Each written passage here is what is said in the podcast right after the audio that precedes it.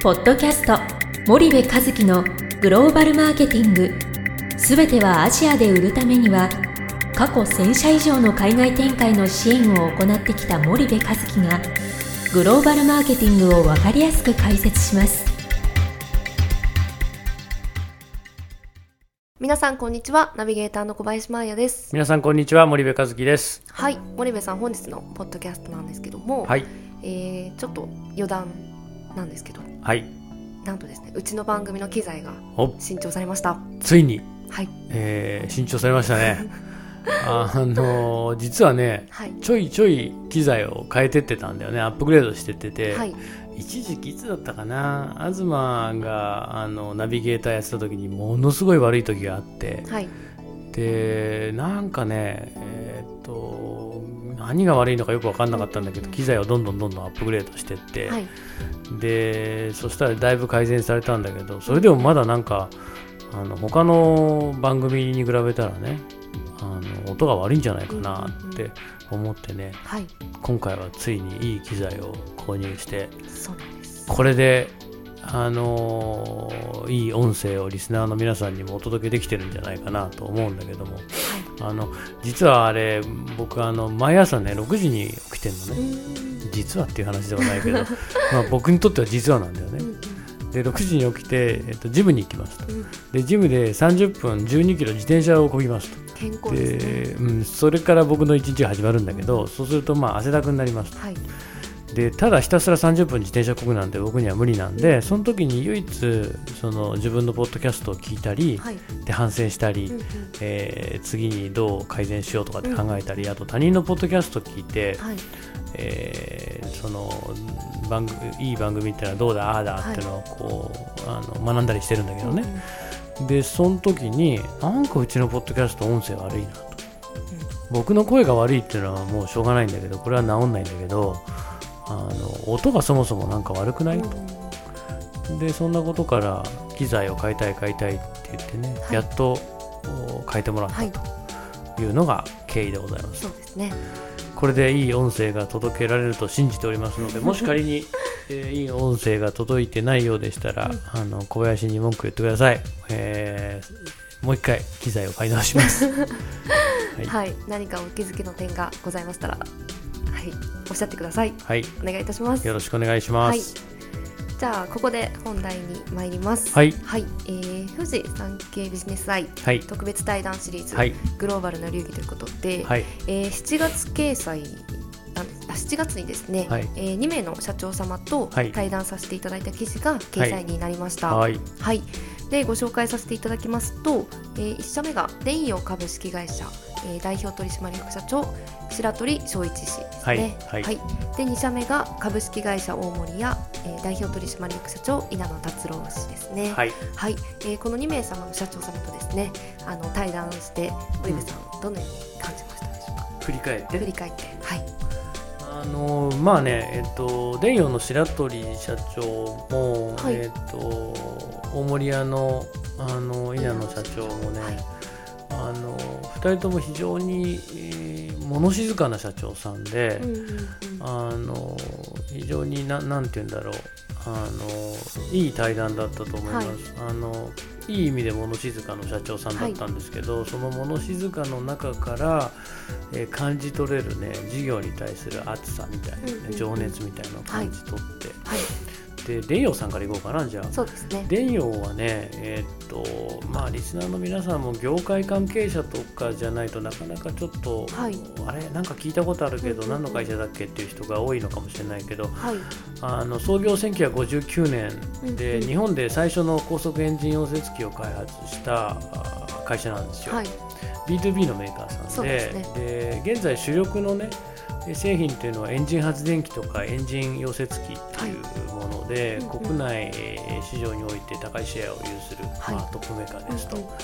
であのどういったところで使われてるかっていうとね、えっと建設現場とかね、はい。えー災害復旧の現場、あとあのビルの下とかね、停電を起こしちゃいけない病院とかね、はい。そういうところで使われてて、まあ、発電機ってさあの小さいもので言うとあのお祭りなんかで出店が出てるじゃん夜店っていうの、うんうん。ああいう夜店のところにちっちゃいブーって言ってるエンジンあるでしょ、うんうん灯油かガソリンかなんかで動くやつね、ちっちゃいもんだとああいうものがあるし大きいもんだと本当にビルの地下とかにうんうん。停電した時にねビル自体で電気を作っうん。て最低限の電気をビル内に供給しないといけないでしょ？そうね。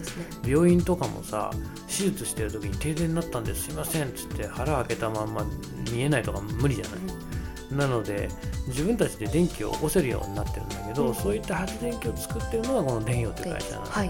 で工事現場だってさ何もないところで電気を起こして、えーいろんななんかライトつけたりしないといけないわけじゃない、はいだからそういうトラックに積めるようなね発電機とかそんなものを作ってて、はい。でこの会社がまあもうすでに150以上の国と地域に販路を拡大していて、はい。えーまあ、グローバルに戦ってますと、はい。でこの発電機のメーカーってまああの電陽さんだけじゃなくてね国内には競合もいるし、欧米系の競合もいるんですよ。で最近ではやっぱり中国メーカーの技術革新が非常に進んでいて、あの値段も安いと。うんうん。でそういう製品がねアジアにも出ていて、はい。非常にやっぱり脅威になっていてね、うんうん。でそんなとこ含めてあの電陽の白鳥社長にはお話を伺ってきたので、はい。あのぜひね、えー、と皆さんこれ、えー、と新聞は本当に半面半ページなのでですね。えー、といあの情報量がね少ないんだけども、うん。弊社のホームページから、はい。あの全文掲載のページに飛べるようになってますので、はい。ぜひ、えー弊社のホームページから見てみてください。はい。えースパイダースペース森部って打つとお出てきます。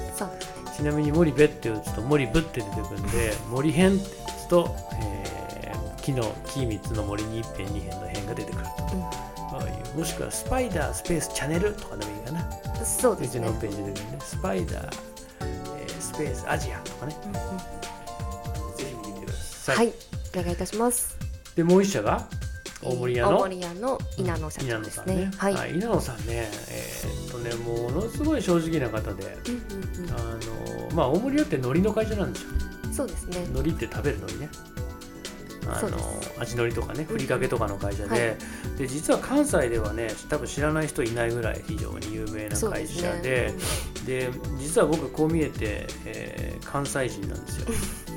えー両親は両方とも関西で、えっと今も兵庫県の宝塚市というところに両親住んでますけども、えっと僕はね関西には住んだことがないので関西弁は一切できないし、えーまああんまり関西人っていう感じはしないんだけどね。けど、まあ、新大阪に新幹線で着いてタクシーに乗るとやたら「えあなた友達だったっけ?」って思うぐらい喋りかけてくるタクシーの運転手さん。ああいう人見るとなんか懐かしいなと思うので多分どっかに関西の血が流れてるんじゃないかなと思うんだけどもね。あのやたら喋りかけてくるおばちゃんとかいっぱいいるでしょ？関西行くと、はいそうするとなんかほっとするんであ関西人かなとか思うんだけど、うんうん。まあまあその関西の会社で非常に有名ではい。で僕ね学生の時にねあのおふくろがはい。段ボール送ってくれるでしょ？半年に1回ぐらいなんかね。下宿先に、はい。いろんなもの詰めてはい。いや東京でも買えるのになみたいなものをねいっぱい詰めて 送ってくるわけなんだけどその中に必ず大森屋の味のりが入ってたんですよ。なので非常によく知ってて昔から、うんうんうんうん。でまさか自分が大人になってその会社の社長と対談するとは思わなかったんだけどもすね。でそんな大森屋の稲野社長とお話をしてきたと。うんうんうん。でこの会社は、えーっとまあ、あの海外もね実は中国今7年目でやってて、はい。で社長すごく正直でね、うんうんうん。あの苦労してますとそうですね。中国すごく苦労してますと、で先代のね、あの夢から始まって、うんうん。ビジョンから始まって中国、はいこう始まったんだけどだいぶ苦労してねでも7年なんとかやってきてて、はい。今ようやくようやくちょっと落ち着いてきたっていう、うんうんうん。そんな状態だはい。っておっしゃってて、で普通なんか「いやうまくいってますよ」ってなんとなくこう言われうんうんるうん。社長さんも多い中でね、、はい。やーもう大変だったんですと、うんうん今も苦労してますってい。うことを、あのこういう新聞の対談でね正直におっしゃられる稲野社長って非常に誠実な方だなと思って、帰ってねあのびっくりしちゃってね、はい。もう見栄なんか全然張らないしね、うんうんうん。だからなんかお力になれたらななんて、そうですね。あの思いましたけども、うんうんあのそんなあの稲野社長が中国でどんなこう苦労されてねうんうん。これからどういうふうにしていきたいのかみたいな、うんうんうん。そんなお話も含めてちょっと伺はい。ったと。そうですねで海苔今大変なんだよね。そうなんですよ。海苔の高騰がね。高騰が値段が上がっちゃってね、はい。もう取れないんだよね。はい。日本国内ね、ででも小林は韓国海苔が好きだからあんま関係ないんだよね関係 そうだよね。まあもちろん大森屋のうん。海苔も大好きなんですけど、うん。韓国の海苔もすごい好きで。小林はね暇あるごとに韓国に行くんです。韓国海苔。まあ僕も好きだけどね、あのうん塩とあのごま油ね。ごま油ね。はい。ただあの箱でかいよね韓国海苔ね。そうですね。あれくっついちゃうんだろうね。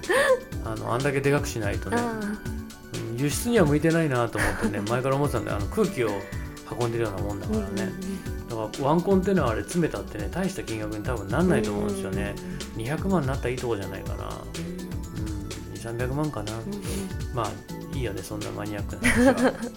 ということで、えー、伝陽さんと大森様に、えーお話を伺ってきました、伝陽白鳥社長と大森屋の稲野社長、はい。えー弊社のホームページから、はい。えー対談全文掲載が見れますのでぜそうですね。ひ読んでみてください。はい。